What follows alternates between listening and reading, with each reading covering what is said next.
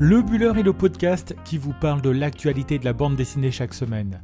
Dans ce 64e épisode, nous profitons de la sortie du deuxième tome de la série Les Frères Rubinstein pour vous présenter cette excellente saga éditée chez Delcourt. Dans la deuxième partie, on balayera l'actualité de la semaine en vous présentant les autres sorties qui ont retenu notre attention. C'est peu de dire qu'il aura fallu s'armer d'un peu de patience pour tenir entre nos mains le premier tome des frères Rubinstein, série très attendue cette année et dont le coronavirus a modifié les plans de sortie. Mais comme pour nous récompenser de cette patience, nous avons eu droit finalement aux deux premiers tomes en l'espace de deux mois, puisque le second tome, sorti le 14 octobre dernier, nous propose de continuer d'avancer dans cette histoire passionnante. Les frères Rubinstein est une série qui nous entraîne dans la première moitié du XXe siècle qui, comme vous le savez certainement, fut très chahuté, encore plus lorsque l'on s'appelle Moïse et Salomon et que l'on est juif. Dès la couverture du premier tome, le décor est posé, nous sommes propulsés dans le nord de la France où nous allons y suivre les deux frères qui grandissent au sein de la famille dont le papa est tailleur et fabrique les uniformes des ouvriers qui vont descendre à la mine. Pourtant, l'album en lui-même s'ouvre sur un train qui transporte des prisonniers en direction du camp de Sobibor. La série fonctionne ainsi, sans jamais perdre le lecteur, elle joue sur les allers et retours dans la chronologie afin de voir comment le destin s'est joué des deux frangins pour mettre sur leur route joie et peine à profusion. Si le premier épisode permet de mettre en place les personnages, les lieux et les caractères, le second tome paru récemment s'intéresse plus particulièrement à Moïse, le plus jeune des deux frères. Nous le suivions dans le premier épisode alors qu'il était en route pour le camp de concentration de Sobibor où le poste de coiffeur lui permettra de bénéficier d'avantages auxquels n'ont pas droit tous les prisonniers du camp. Le premier tome nous montrait aussi ce jeune homme timide et sérieux au moment où il devait être distingué au sein de son école pour ses résultats exemplaires. Élève modèle et fils discret, Moïse semble être celui des deux frères bien partis pour réussir des études brillantes et promis à une grande carrière.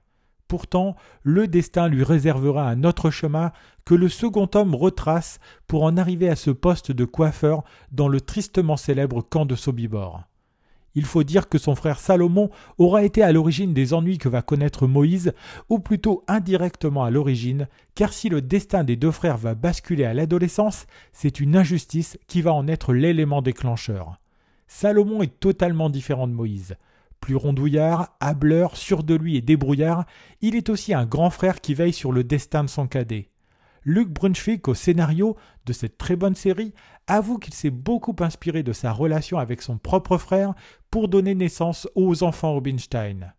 À travers ces deux premiers tomes, on sent toute l'affection, mais aussi la complémentarité qui existe entre Salomon et Moïse, que le destin sépare pour quelques années, comme on le voit dans le second tome intitulé Le coiffeur de Sobibor. Côté dessin, c'est un duo que nous retrouvons au crayon, duo qui a déjà travaillé ensemble et qui s'avère nécessaire pour réussir à sortir deux albums par an comme cela est projeté.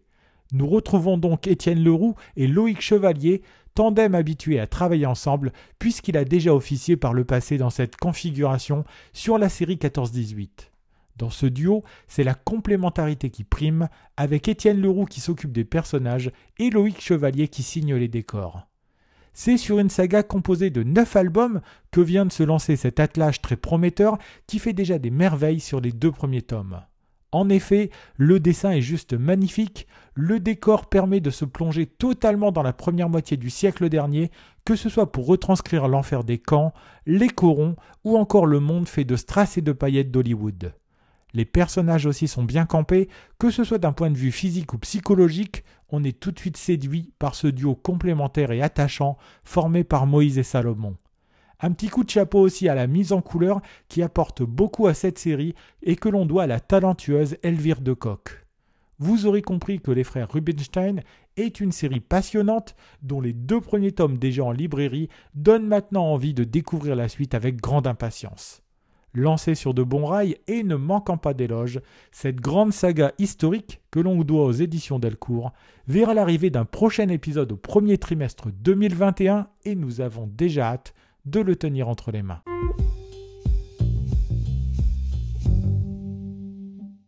Dans cette seconde partie du podcast, nous allons revenir sur l'actualité du 9e art en s'intéressant plus particulièrement aux sorties incontournables de la semaine. Après avoir travaillé sur l'affaire de la disparition des bijoux de la Begum, l'Atom Agency reprend du service pour un second tome paru la semaine dernière aux éditions Dupuis. La Seconde Guerre mondiale est terminée depuis quelque temps déjà et nous n'avons toujours pas de nouvelles d'Annette, une ambulancière de la seconde division des blindés Leclerc qui a disparu après la libération. Le temps a passé et le commissaire Vercorian va être sollicité par un ami membre de l'ancienne DB qui va lui demander de se mettre sur la trace de cette infirmière mystérieusement volatilisée. Le commissaire qui était sur le point de coffrer l'ennemi public numéro un va laisser l'affaire à son fils, le fameux détective privé de l'Atom Agency. Ressuscitant la tradition des polars à la Gilles Jourdan, le duo Yann au scénario et Olivier Schwartz au dessin fait des merveilles dans ce second tome intitulé Petit Hanneton. Charbon est une nouvelle série qui voit le jour cette semaine et que l'on doit aux éditions Paquet, décidément bien actives en cette fin d'année 2020. Cette nouvelle aventure nous entraîne sur la planète Charbon, qui donne le titre à la série, planète où l'air est devenu irrespirable car l'industrie minière tourne à plein régime pour remplir les poches du cupide empereur Toxico qui gère son destin. Nous allons y suivre le jeune Apollo qui connaît les galeries souterraines comme sa poche et qui va un jour faire une découverte qui pourrait bien changer le destin de cette planète asphyxiée et le sien. Série grand public qui soulève des questions qui se posent aussi sur notre planète, nous la devons à Michel Collin pour le scénario comme pour le dessin. Alors que dans moins d'un mois se jouera l'élection présidentielle aux États-Unis, les éditions Casterman nous proposent cette semaine un album bien dans l'air du temps, Maison Blanche, histoire illustrée des présidents des USA. De George Washington à Donald Trump, en présentant chacun des 45 présidents sur une double page, l'album fourmille d'informations et d'anecdotes sur ceux qui auront dirigé le pays de l'oncle Sam. Véritable documentaire dessiné de grande qualité, voilà certainement l'album idéal pour bien comprendre le fonctionnement de ce pays qui fascine les Européens depuis sa création. Un album qui tombe donc à point nommé et que l'on doit à Hervé Bourris au scénario comme au dessin. Cette semaine, Glénat propose de nous replonger dans les États-Unis des années 70 avec Traqué, la cavale d'Angela Davis. Celle qui était une militante activiste des Black Panthers et une communiste affirmée ne plaisait pas au gouvernement en place, tout comme aux racistes de tout poil qui sévissaient presque à découvert à cette époque pas si lointaine. Avant de devenir l'icône d'une cause et de tout un peuple, cette bande dessinée retrace la traque dont elle a dû se protéger durant ces années-là celle qui a décidé de s'élever contre la ségrégation raciale et la violence aux États-Unis, est ressuscitée dans ce très bon album que l'on doit à Fabien Grolot pour la partie scénario et au dessin de Nicolas Pitts.